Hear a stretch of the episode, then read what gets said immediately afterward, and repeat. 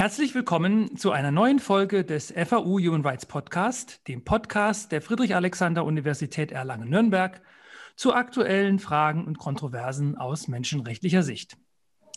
Mein Name ist Markus Krajewski und ich bin Sprecher des CREN, des Center for Human Rights Erlangen-Nürnberg, dem interdisziplinären Zentrum der FAU zu menschenrechtlichen Fragen. Der erste FAU Human Rights Podcast im Jahr 2021 und es soll diesmal nicht um Corona gehen. Auch wenn uns die Pandemie natürlich weiter fest im Griff hat und die verschärften Kontaktbeschränkungen, geschlossene Schulen und Kitas sowie weitgehende Einschränkungen im Handel, Gastronomie und Kultur viele von uns sehr belasten.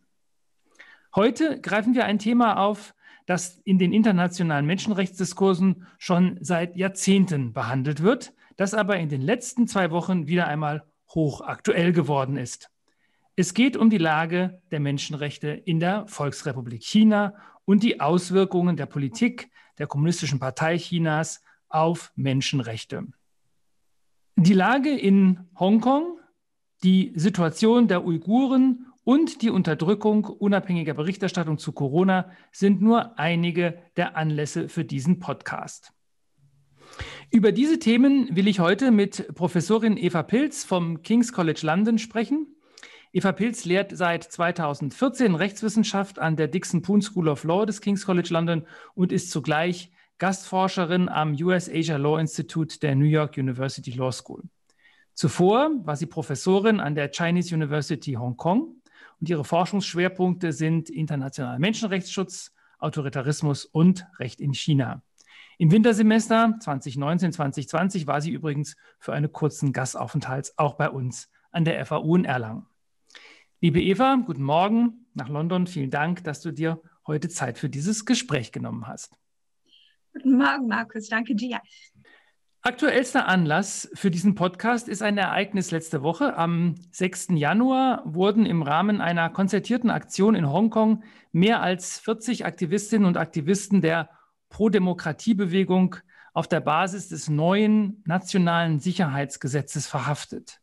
Wie bewertest du das? Welche Strategie steht dahinter? Ist das etwas, was dich überrascht hat? Wie muss man das einschätzen?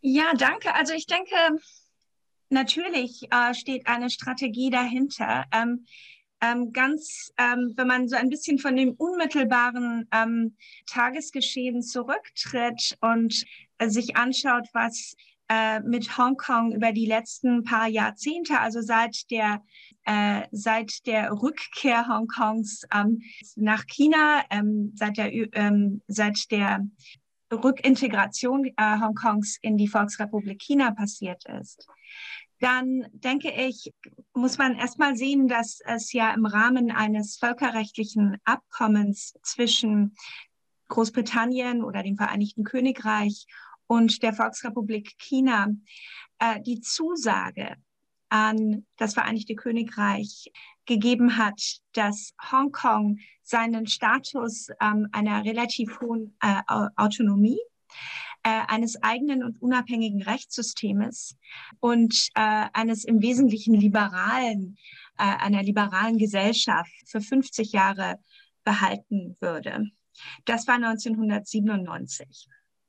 Und äh, was bedeutete das für Hongkong und China? Für Hongkong bedeutet das zunächst mal, dass ähm, Hongkong einfach ähm, tatsächlich äh, in vieler Hinsicht ähm, äh, weiter als eine unabhängige und eigenständige Gesellschaft äh, funktioniert hat, ähm, die ganz anders war als die Gesellschaft und das System der Volksrepublik China, also des Festlandes äh, oder von Festland China. Und ähm, das hat man sehr stark bemerkt. Ich habe ja, wie du gerade erwähnt hattest, bis 2014 auch äh, in Hongkong gelebt. Und ähm, im Wesentlichen war das ein, äh, fühlte sich die Gesellschaft und fühlten sich das System äh, sehr liberal an, sogar ein bisschen demokratisch. Und äh, das, äh, dem lag zugrunde die Tatsache, dass es äh, sehr guten Individualrechtsschutz gab dass es Meinungsfreiheit gab und eine wirklich freie Presse, Und die Tatsache, dass es eben auch, ähm, man könnte sagen, schüchterne und unvollständige Versuche der Demokratisierung gegeben hatte, ähm, ganz kurz noch bevor ähm, Hongkong äh, seinen, äh, aus dem Kolonialstatus entlassen und äh, sozusagen an China äh, zurück äh, überreicht äh, wurde. Und ähm, das bedeutete, dass es sehr viele Systemkritiker gegeben hat, die sowohl darauf äh, gepocht haben, dass Hongkong selbst ähm, die Demokratisierung, die ähm, versprochene Demokratisierung fortführen sollte, als auch natürlich starke Kritik am System der Volksrepublik China, des, des neuen äh, übergeordneten souveränen Staates äh, äh, geübt haben. Und äh, das war natürlich äh, der Parteiführung in Festlandchina immer ein Dorn im Auge und immer ein Problem. Und die Situation spitzte sich zu äh, über die letzten fünf Jahre, fünf, sechs Jahre, teilweise weil äh, den Hongkongern, äh, den Hongkonger Bürgern klar wurde, dass die Demokratisierungsversprechen, die gemacht worden waren, nicht eingehalten werden würden. Teilweise, weil äh, die Situation in China, in Festlandchina, sich ganz dramatisch verschlechterte unter äh, dem neuen Präsidenten und äh, Parteigeneralsekretär Xi Jinping. Und äh, dann eben auch, weil es aufgrund dieser, dieser Gegebenheiten aus der Hongkonger Gesellschaft heraus verstärkte Bemühungen gab, Demokratisierung und Menschenrechtsschutz, Grundrechtsschutz einzufordern. Ähm, es gab Demonstrationen, eine Bewegung des zivilen Ungehorsams, geleitet, geführt von ähm, Benny Dai, einem äh, unserer Kollegen Markus, einem Rechtsprofessor der Hong Kong University Faculty of Law äh, und diversen anderen ähm, Akademikern und, und ähm, öffentlich bekannten Personen. Äh, und äh, diese Bewegung scheiterte ähm, in 2014.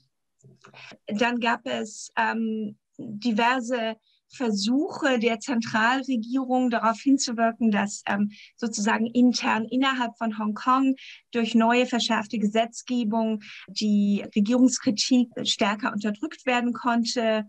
Insbesondere in 2019 gab es einen Versuch, sozusagen das äh, Strafrechtssystem äh, stärker an ähm, das sehr problematische die der sehr problematische Strafrechtsjustiz, Strafjustiz äh, der Volksrepublik China anzukoppeln. Und das führte zu immer weiteren ähm, und stärkeren Protesten.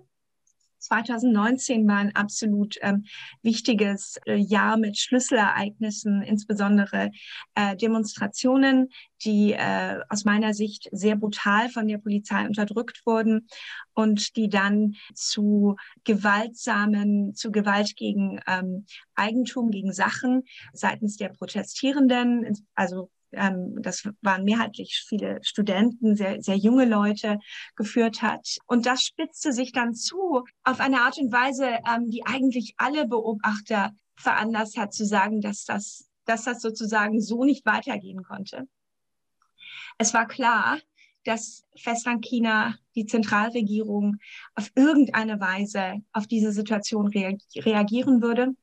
Und wie sich diese Reaktion gestaltet hat, das wurde dann im Laufe des Sommers 2020 klar, als plötzlich die Zentralregierung angekündigt hat, dass sie ein Gesetz zur nationalen Sicherheit ähm, erlassen würden. Und äh, das ist der Hintergrund äh, dieses nationalen Sicherheitsgesetzes, das du gerade genannt hast und eben auch der Verhaftungen von, ähm, ich glaube, im Moment sind es 53 Aktivisten, Aktivistinnen, die ähm, in dieser letzten Verhaftungswelle erfasst worden waren. Davor gab es äh, vereinzelt so drei, vier Fälle äh, von Verhaftungen unter dem, auf der Basis des neuen nationalen Sicherheitsgesetzes.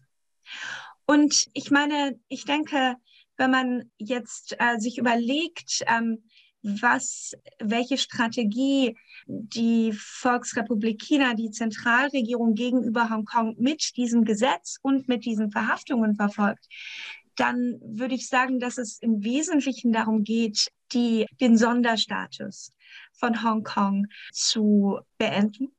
Äh, und das ist natürlich dann also viel früher, als es vorgesehen war nach dem äh, Abkommen zwischen dem Vereinigten Königreich und China.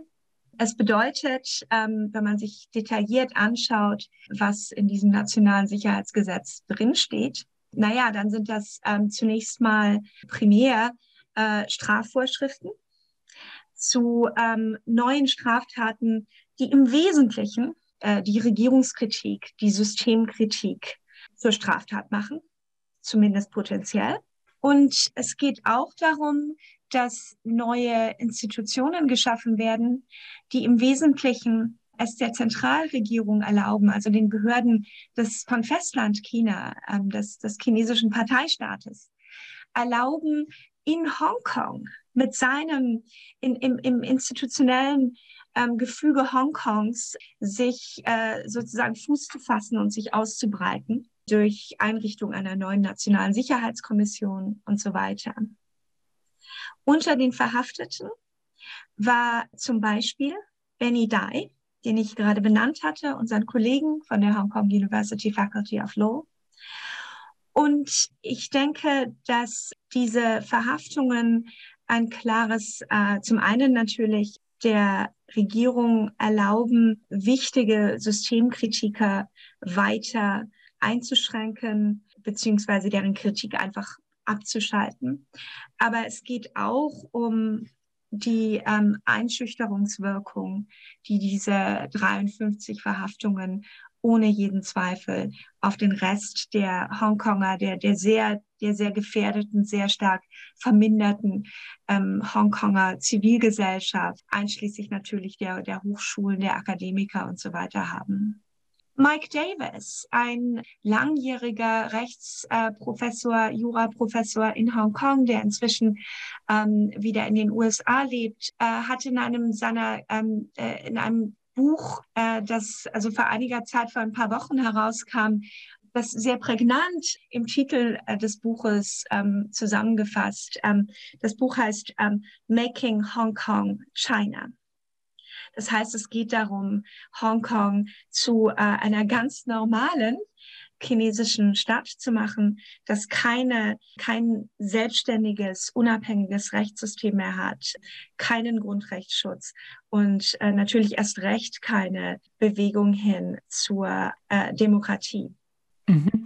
Jetzt hast du eben schon gesagt, wenn ich das jetzt richtig verstehe, versucht China damit etwas zu tun, ähm, was jedenfalls nach den vertraglichen Vereinbarungen mit ähm, dem Vereinigten Königreich letztlich eigentlich erst in, jetzt kann ich so schnell nicht rechnen, aber jedenfalls erst in einigen Jahrzehnten vorgesehen war. Das wirft natürlich jetzt auch die Frage einer rechtlichen, einer völkerrechtlichen Bewertung auf. Und ich habe mich versucht, ein bisschen einzulesen. Wenn ich das richtig verstanden habe, ist es so, dass ähm, das ähm, Grundgesetz von Hongkong, so wird das jedenfalls äh, auch in den Medien immer genannt, inkorporiert, wenn ich das richtig gedeutet habe, in seinem Artikel 39 den Internationalen Pakt über die bürgerlichen und politischen Rechte, den Zivilpakt. Das ist ja das völkerrechtliche Übereinkommen, das eben zentrale bürgerliche und politische Regeln ähm, ver äh, Rechte verbirgt. China selber hat diesen Vertrag ja nicht ratifiziert, ist also völkerrechtlich daran nicht gebunden.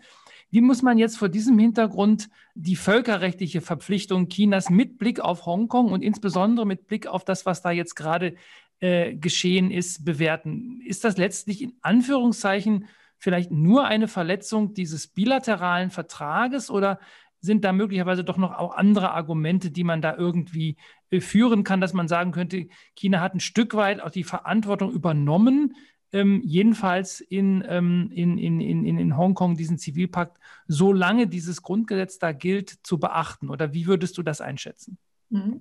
Also ähm, das Stichjahr übrigens ähm, sollte eigentlich ja 2047 sein. Das heißt, es wäre noch eine Weile hin. Ähm, und ähm, also es, wir haben noch nicht mal die Halbzeit erreicht, sagen die ähm, Hongkonger Bürger, die darüber sich Sorgen machen. Ähm, in Bezug auf die Auswirkungen oder die Wirksamkeit, die Geltung der Zivilpakte, ähm, äh, würde ich sagen, dass es hier natürlich schon auch erheblich ist, dass in diesem bilateralen Abkommen, also dem ähm, natürlich auch ähm, bei den Vereinten Nationen registrierten Vertrag zwischen dem Vereinigten Königreich und der Volksrepublik China, ja auch zugesagt worden ist, dass äh, ICCPR, ICAESCR weiterhin in Hongkong gelten würden, für diese, zumindest für diese 50 Jahre. Und das beruht natürlich darauf, dass Hongkong ähm, als Teil des, der, der, als eine Kolonie, eine britische Kolonie, ähm, sozusagen durch ähm, ursprünglich durch äh, das Vereinigte Königreich in diese, in diese Pakte mit eingegliedert worden ist. Das bedeutet, dass an sich, also aus meiner Sicht, es schon eine ganz gute ähm, völkerrechtliche Grundlage gibt für das Argument, dass äh, die beiden Pakte weiterhin gelten in Hongkong. Und ähm, die sind, wie du sagtest, letztlich, also der Substanz nach, in der Tat das ähm, Grundgesetz von Hongkong, äh, diese Rechte äh, sozusagen übernommen. Äh, und es gibt auch eine sogenannte Bill of Rights Ordinance, ähm, das im Wesentlichen, die im Wesentlichen denselben, dieselbe Auswirkung hat. Und sehr wichtig ist für Hongkong bisher gewesen, dass natürlich auch äh, die ähm, Gerichte äh, die nach einem Prinzip von Common Law, das heißt auch ähm, von Fallrechtsprechung, äh, gearbeitet haben, dass sie natürlich auch diese diversen, sehr wichtigen Grundrechte, insbesondere auch die politischen und Bürgerrechte, ähm, durch ihre Rechtspraxis geschützt haben und in das äh, Rechtssystem von Hongkong äh, so eingebaut haben, ja, äh, mit integriert haben. Und ich denke, dass der chinesischen Seite es natürlich so ist, dass ähm, China den, ähm, äh, den Pakt über die Bürgerrechte und politischen Rechte zwar unterschrieben, aber eben noch nicht ratifiziert hat. Das ist seit 1998 der Fall.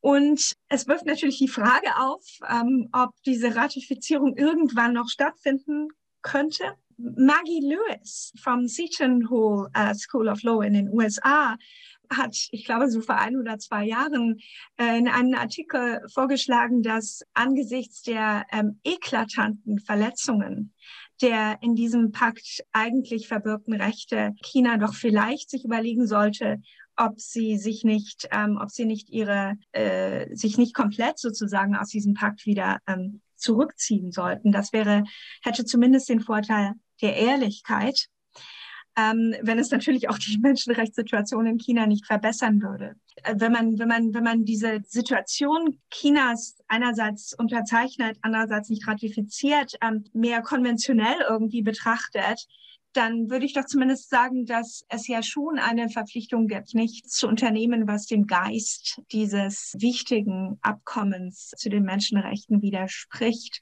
Und das wäre natürlich auch in Bezug auf Hongkong ein zusätzliches Argument, denke ich, um zu sagen, dass ähm, China durchaus völkerrechtliche Verpflichtungen hat. Das Hauptproblem ist, dass, ähm, dass die, ähm, der chinesische Parteistaat ähm, sich um diese Verpflichtungen nicht kümmert, ähm, dass es China sehr klar ist. Wenn ich China sage, meine ich natürlich die Regierung, den Parteistaat dass äh, es der chinesischen Führung sehr klar ist, ähm, dass es zwar Proteste und Kritik geben wird, ähm, aber dass niemand wirklich etwas unternehmen kann gegen die weitere Unterdrückung der Zivilgesellschaft und der Grundrechte und Menschenrechte in Hongkong. Und ich denke, dass diese Situation in gewisser Weise aus der wenn man, wenn man eine verfassungsrechtliche Perspektive einnimmt, ähm, dann ist es, ähm, stellt es sich wahrscheinlich für China auch, also für die chinesische Führung auch so dar, dass Hongkonger Grundgesetz ähm, als eine, als ein einfaches Gesetz ähm, vom Nationalen Volkskongress verabschiedet, das Gesetz ansieht, ähm, das natürlich dann auch äh, von China geändert, abgeändert werden kann.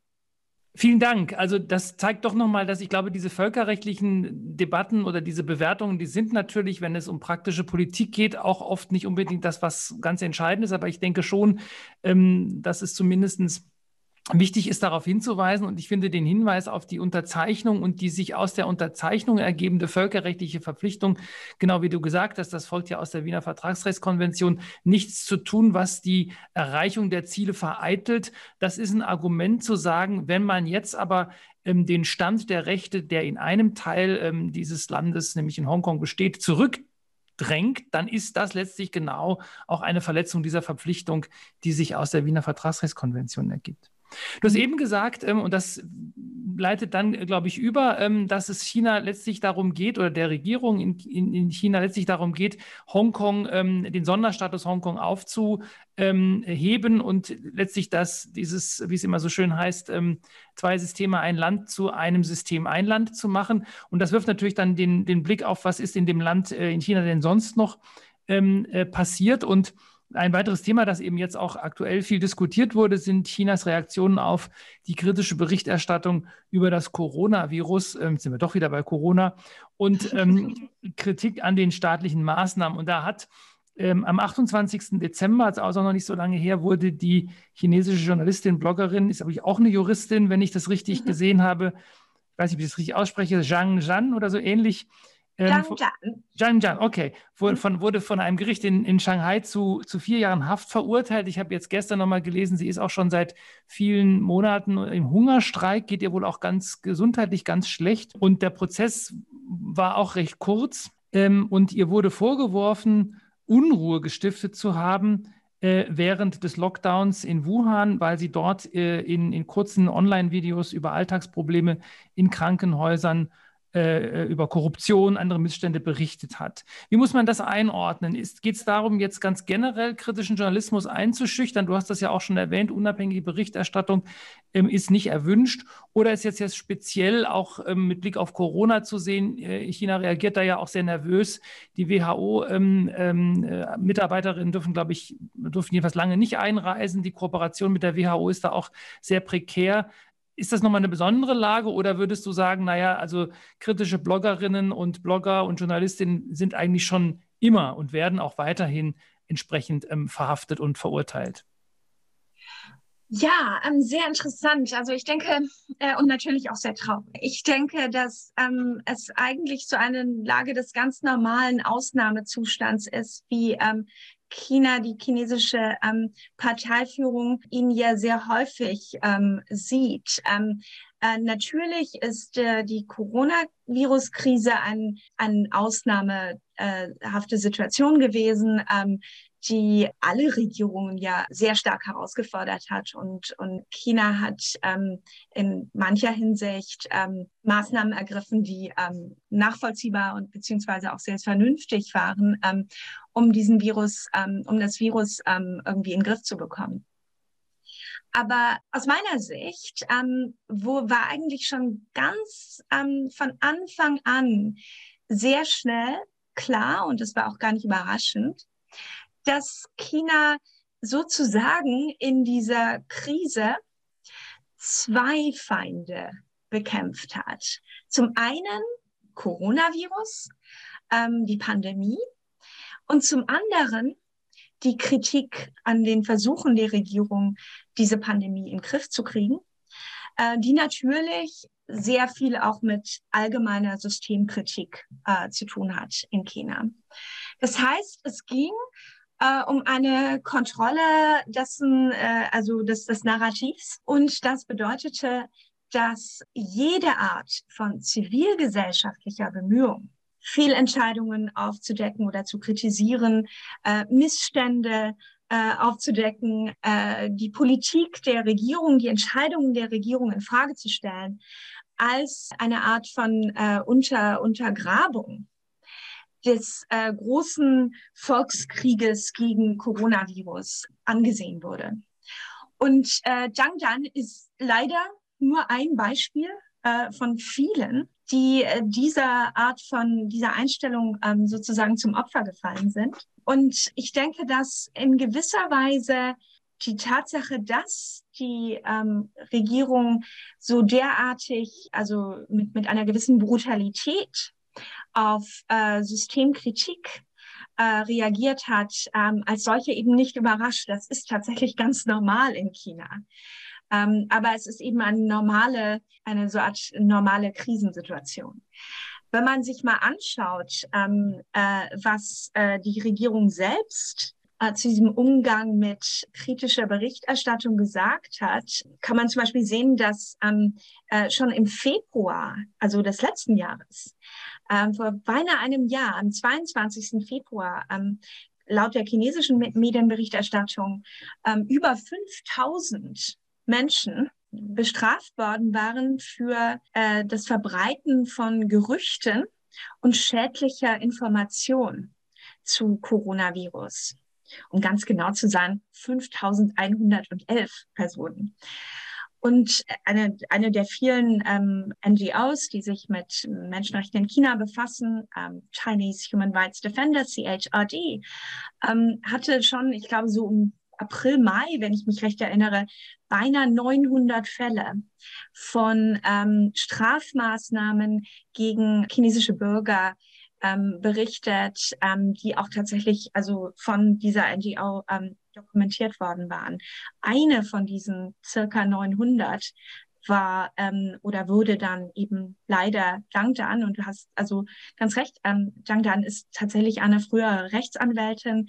Es gab diverse frühere Rechtsanwälte, die ähm, äh, auch also in diesen Versuchen äh, sozusagen, die sich, die sich eingebracht haben in diese Versuche, ähm, ähm, kritische Berichts, ähm, Berichte zu produzieren und äh, Missstände aufzudecken. Also ich denke, für die chinesische Regierung ähm, ist es im Grunde nicht möglich, ähm, wenn man sich die Logik des Funktionierens des Parteistaates ähm, mal anschaut, ähm, ist es für die Regierung nicht möglich, ähm, äh, in einer derartigen Krise nicht auch die äh, Systemkritiker als äh, Feinde zu behandeln. Es, es, es ist so eine innere Logik in diesem System, die es einfach verlangt, dass man sozusagen äh, Kritik ähm, an den Maßnahmen des Parteistaates ähm, unterdrückt, ähm, weil es ähm, aus propagandistischen Gründen ähm, wichtig ist ähm, für die Parteiführung, sich als siegreiche und äh, immer rechthabende äh, und immer erfolgreiche äh, Regierungsmacht äh, darzustellen. Ähm, das heißt, selbst ganz kleine Versuche, ganz, ganz minimale Versuche, ähm, Kritik zu üben, müssen aus dieser Logik heraus unterdrückt werden. Äh, Zhang Dan äh, ist eines ähm, der Opfer und es ist natürlich ganz furchtbar, dass genau wie du sagtest, Markus, sie ähm, in, äh, in ihrer Haftzeit ähm, versuchte in Hungerstreik zu treten. Sie ähm, äh, wird offenbar oder wurde zwangsernährt. Soweit ich weiß, ähm, ist das immer noch der Fall. Und sie ist in einem ganz, also ganz angegriffenen, ganz schlechten ähm, physischen Zustand. Und das ist natürlich nichts, was ähm, besonders überrascht. Leider ist es häufig so, dass ähm, Kritiker, Anwälte, unabhängige Journalisten und so weiter ähm, nicht nur verhaftet werden, sondern eben auch gefoltert werden in, äh, während der Haftzeit. Aber man könnte sich auch an, äh, Fälle anschauen, wie zum Beispiel die von ähm, Dr. Xu Zhiyong, ein Verfassungsrechtler, Menschenrechtler, der seit vielen Jahren versucht, äh, in China, im Festland China, Menschenrechte zu verteidigen und ähm, auch diverse politische Initiativen begründet hat, auf, die auf eine Stärkung der Zivilgesellschaft äh, und damit natürlich auch eine gewisse Herausforderung an das System ähm, hingewirkt haben.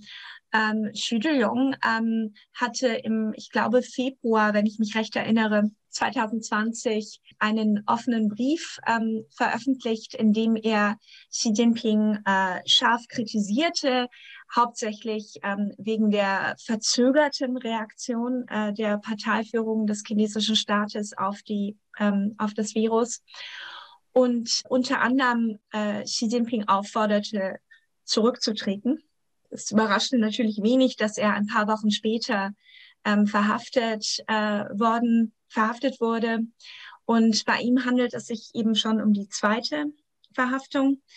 Ähm, er ist schon einmal strafrechtlich verurteilt worden.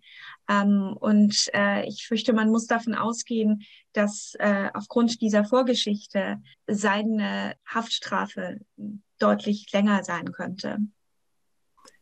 Ja, vielen Dank. Ähm, vor über einem Jahr, das wäre jetzt ein drittes Thema, auf das ich ähm, eingehen möchte, berichtete die Süddeutsche Zeitung, aber auch andere Medien auf der Grundlage eines Leaks geheimer Dokumente der chinesischen Regierung über die systematische Verfolgung und Unterdrückung des Volks der Uiguren und deren ähm, Inhaftierung in Umerziehungslagern in der Provinz Xinjiang. Ähm, diese Leaks erfuhren als sogenannte China Cables internationale Aufmerksamkeit, bekräftigten oder bewiesen in Anführungszeichen, aber nur etwas, ähm, nur auch wieder in Anführungszeichen, was viele Expertinnen und Experten ja schon seit langem angeprangert haben, ähm, nämlich eben die Unterdrückung dieses Volkes, das ja äh, religiös überwiegend Muslime sind und auch sonst eben eine, äh, ähm, und nicht sonst, sondern auch eine ethnische Minderheit. Ähm, einige sprechen da sogar inzwischen von einem kulturellen Genozid. Das Thema scheint mir ist inzwischen wieder so ein bisschen aus den Schlagzeilen verschwunden, jedenfalls aus den Headline News. Ähm, ähm, aber hat sich da etwas geändert? Ja, danke. Es ist also wirklich sehr wichtig. Ähm, dass wir das auch ansprechen. Ich denke, ähm, äh, keine Betrachtung der Menschenrechtslage in China ähm, kommt im Moment um dieses Thema herum, ähm, weil die Situation nach wie vor sehr ernst ist, ähm, in Antwort auf deine Frage, aber sie ist gleichzeitig äh, in der Tat auch äh, im Fluss. Hauptsächlich ähm, würde ich sagen, dass, ähm, dass wir einfach immer mehr erfahren über die Situation äh, in Xinjiang. Ähm, und was wir erfahren, ähm, weist keineswegs darauf hin, dass sich ähm, die Situation verbessert hätte.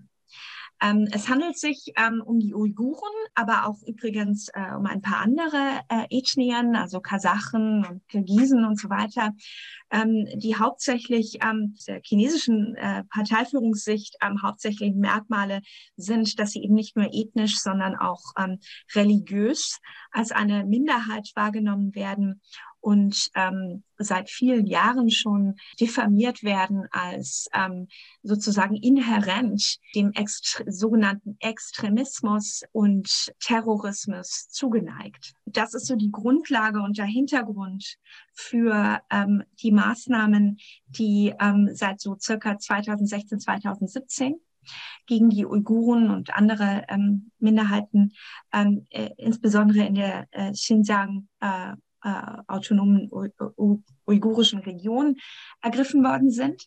In der Tat ähm, ist das so, äh, dass die ähm, die Hauptsache, also die, die, was, was hauptsächlich Aufmerksamkeit erregt hat und Sorge begründet hat, ähm, diese Einrichtung von Lagern ist ähm, se äh, insbesondere seit so 2017 diese Lager werden ähm, inzwischen von der ähm, chinesischen Regierung ähm, eingeräumt. Also die, die Tatsache, dass es diese Lager gibt, ist inzwischen von der chinesischen Regierung eingeräumt worden. Und, und wir wissen aufgrund von äh, unabhängiger Berichterstattung, dass die äh, Lager, die in Xinjiang errichtet worden sind, ähm, wahrscheinlich eine Kapazität ähm, von circa einer Million oder 1,1 Millionen Menschen haben. Wir wissen auch, aufgrund der äh, sogenannten De-Extremisierungsregulierung ähm, oder Vorschrift, die 2017 für Xinjiang erlassen worden ist, dass ähm, sozusagen die Zielgruppe der ähm, Internierung in Lager hauptsächlich eben Leute sind, die, ähm, wie, wie schon gesagt, vom sogenannten religiösen Extremismus gefährdet sind.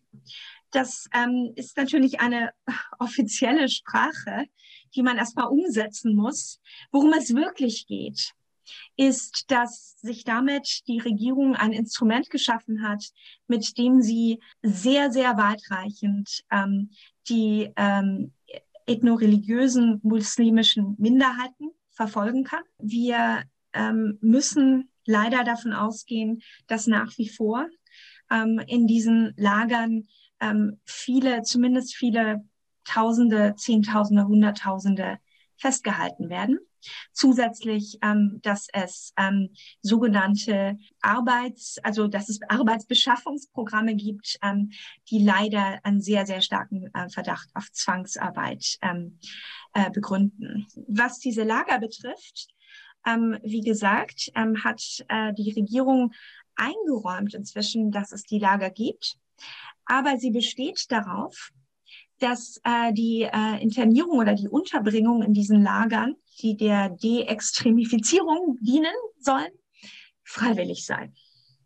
Also keinerlei Zwang. Das ist natürlich völlig unplausibel und wir haben inzwischen auch, ähm, da ist der Zeitablauf wichtig, ähm, immer mehr Zeugenberichte, ähm, die sehr klar machen, dass es sich um eine ähm, zwangshafte Internierung handelt, ähm, äh, die ähm, äh, extreme ähm, Menschenrechtsverletzungen ermöglicht, ähm, neben der Freiheitsberaubung ähm, und der Zwangsarbeit ähm, gibt es Berichte von Folter, von ähm, äh, Zwangsmedikamentierung, äh, von systematischer Vergewaltigung, ähm, you name it. Es gibt ähm, inzwischen auch einige Leaks, ähm, wie du sagtest. Ähm, diese Tatsache, dass sozusagen ein paar offizielle Dokumente der, also offizielle, aber geheime Do Dokumente der chinesischen Regierung geleakt wurden, ähm, war zu diesem Zeitpunkt sehr wichtig, weil daraus klar wurde, ähm, äh, dass tatsächlich auch äh, die Regierung zum Beispiel davon sprach, dass ähm, man niemanden entkommen lassen dürfte aus diesen Lagern. Das heißt, es wurde völlig klar, ähm, trotz aller offiziellen Behauptungen, öffentlichen Behauptungen, dass es sich um eine Internierung, um eine Zwangsinternierung gehandelt hat.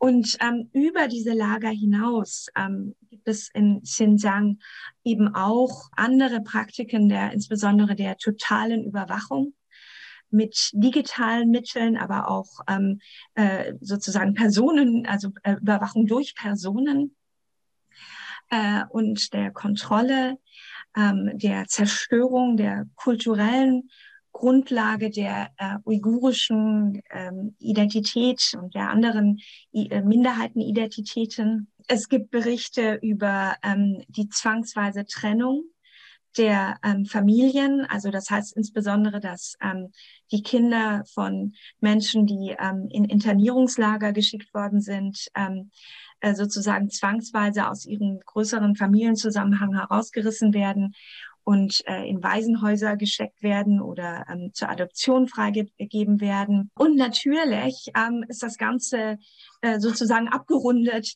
durch äh, äh, ganz strikte Maßnahmen der Unterdrückung der Berichterstattung und äh, Kritik äh, und äh, eben auch äh, sehr aufwendige Versuche, sowohl die inländische größere chinesische Bevölkerung als auch das Ausland ähm, über ähm, die Geschehen in Xinjiang zu täuschen. Das ist so ein bisschen der, der, der, der, der Hintergrund sozusagen, wenn man die, die versucht, die Sachlage zu verstehen. Das wirft natürlich äh, diverse rechtliche Fragen auf.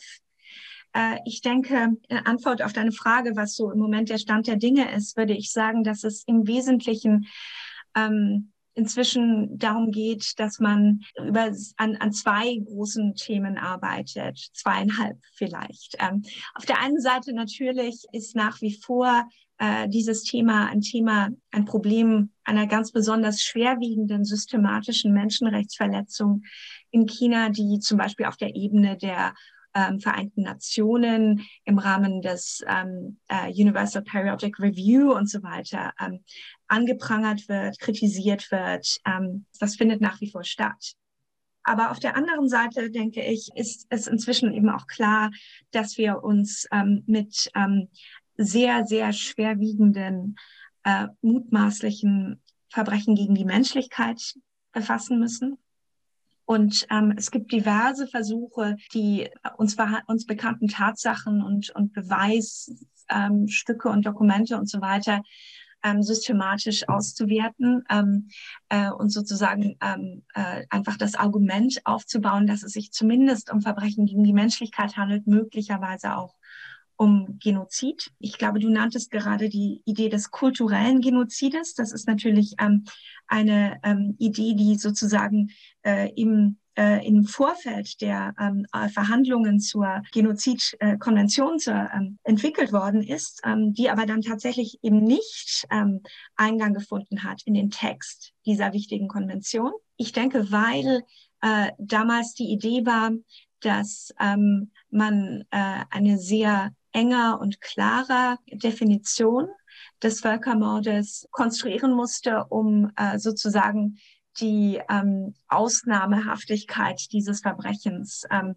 irgendwie klar zu erfassen. Ähm, andererseits ist es natürlich sehr schwierig, zum Beispiel im Gespräch mit den vielen, vielen äh, verzweifelten Menschen der uigurischen Diaspora ähm, in Europa, in den Vereinigten Staaten ähm, zu begründen, weshalb was in ihrem Heimat, in ihrer Heimat passiert, kein Völkermord sein sollte. Technisch gesehen geht es in diesen Gesprächen hauptsächlich darum, dass man äh, große Schwierigkeiten hat, ähm, den Vorsatz, also diesen, diesen Special Intent, ähm, äh, den Dolus Specialis äh, des Genozids irgendwie ähm, zu begründen. Und diese Diskussionen, denke ich, werden im Moment einfach ähm, weiter fortgesetzt. Ich könnte mir gut vorstellen, dass es, also ich denke, dass es da äh, auch über die, in, in den nächsten Wochen ähm, weitere Publikationen geben wird und ähm, Versuche und in Initiativen geben wird, ein völkerrechtliches, ein ähm, äh, völkerstrafrechtliches Verfahren zu ähm, initiieren oder zumindest ähm, eine Art von substanzieller, also materieller Bewertung äh, nach nach den Regeln des Völkerstrafrechtes ähm, zu publizieren. Ein solcher Versuch ist ja bisher gescheitert. Das war vor ein paar Wochen. Da hat der ICC einfach ähm, äh, den Versuch zurückgewiesen, ein Verfahren ähm, in Den Haag zu initiieren äh, mit der Begründung, dass äh, China eben der, der entsprechenden Konvention nicht beigetreten ist. Ähm, aber ich denke, es wird weiterhin diese, äh, äh, Versuche dieser Art geben. Und ähm, der dritte Punkt, also die dritte Art von Reaktion auf diese schreckliche Lage in Xinjiang, die ich noch erwähnen würde, bezieht sich dann mehr auf die Handelsbeziehungen. Ich äh, sagte gerade, dass wir also recht gute ähm, Erkenntnisse darüber haben, dass in Xinjiang ähm, neben der Zwangsinternierung eben auch Zwangsarbeit ein großes Problem ist. Das wird eben als, als Ma Maßnahmen der Armutsbekämpfung und Arbeitsbeschaffung ähm, äh, charakterisiert. Aber ähm, wenn man hört, dass ähm, inhaftierte oder verschwunden gelassene ähm, Professoren äh, äh, monatelang, Monate später ähm, in einem Arbeitsbeschaffungsprogramm äh, äh, in einer Fabrik irgendwie untergebracht worden sind, ähm, dann äh, äh gibt das natürlich Anlass zu zweifeln. Und ähm, das ist sehr, sehr brisant und sehr wichtig für uns auch, denke ich, weil es die Frage aufwirft, wie weit wir zum Beispiel als wirtschaftliche Unternehmer oder auch als Konsumenten in das Unrecht in Xinjiang verstrickt sind. Also die Frage der Komplizenhaftigkeit, ähm, insbesondere von Wirtschaftsunternehmen, die ähm, zum Beispiel ähm, Baumwolle aus äh, Xinjiang äh, beziehen und verarbeiten oder tatsächlich ähm, Fabrikniederlassungen in äh, Xinjiang haben. Und ähm, da gibt es ja auch ähm, äh, deutsche Unternehmen, die da ganz offenbar ähm, verwickelt sind, wie zum Beispiel Volkswagen. Ja, das also finde ich erstmal sehr viele äh, ganz wichtige Punkte. Vielleicht ein, ein, wenn ich auf die Genozidsgeschichte nochmal kurz zu sprechen kommen darf. Ich finde, das ist ja, wie du sagst, immer ein schwieriges Thema. Viele kritisieren auch die Genozidkonvention, weil sie eben diesen, diesen besonders hohen Anforderungen aufstellt. Andere sagen, das ist aber auch gerade das Spezifische dieses Vorwurfs. Für mich klaffen da ähm, sozusagen politische Bewertungen, rechtliche Bewertungen ähm, noch deutlicher auseinander, als wir das sonst im Menschenrechtsdiskurs oft so haben. Aber ich glaube, es ist ein wichtiger Punkt, darauf hinzuweisen, dass ähm, selbst wenn das jetzt nach den formalen Definitionen der Völkermordskonvention nicht darunter fallen würde, wir es natürlich trotzdem mit fundamentalen Menschenrechtsverletzungen zu tun haben. Und an der Stelle vielleicht auch nochmal den internationalen Pakt über wirtschaftliche, soziale, kulturelle Rechte äh, aufrufen, den China ja ratifiziert hat und der natürlich letztlich auch ein Verbot von Zwangsarbeit enthält, der natürlich auch ein Recht auf kulturelle Identität enthält, ähm, der natürlich auch ähm, ähm, andere Rechte enthält. Also insofern und ähm, andere Völkerrechts ähm, äh, äh, Menschenrechtsabkommen sind ja auch unterzeichnet worden. Man kann über das Kinderrechtsübereinkommen sprechen, wenn also hier Familien getrennt werden und so weiter. Also ich mhm. glaube, das ist ein wichtiger Punkt zu sagen, dass natürlich da auch von China äh, ratifizierte völkerrechtliche Verträge eben eine Rolle spielen. Und das Zweite, ähm, du hast diese Wirtschaftsbeziehungen genannt. Das eine ist die ähm, die, die unternehmerische Sorgfalt, wie das ja, wie das ja heißt, dass also man, das ist ja auch diskutiert worden von genau. Volkswagen, von anderen verlangen muss, dass sie eben wissen, ähm, ob Menschenrechtsverletzungen in ihrer Lieferkette stattgefunden haben. Und das Zweite ist, und das ist vielleicht einfach ein Gedanke, den ich jetzt gern noch äh, erwähnen wollen würde, es gab auch jetzt ähm, ähm, um, um, die, um den Jahreswechsel am 30. Dezember eben den Hinweis der EU-Kommission, dass sie sich jetzt äh, mit China auf ein Investitionsabkommen geeinigt haben. Und da ist auch angeblich, den Text kennt noch keiner, eine Klausel drin, wonach sich äh, China verpflichten soll, ähm, auch die entsprechende ILO-Konvention zu Zwangsarbeit, ähm, also zumindest darüber nachzudenken, der nochmal beizutreten.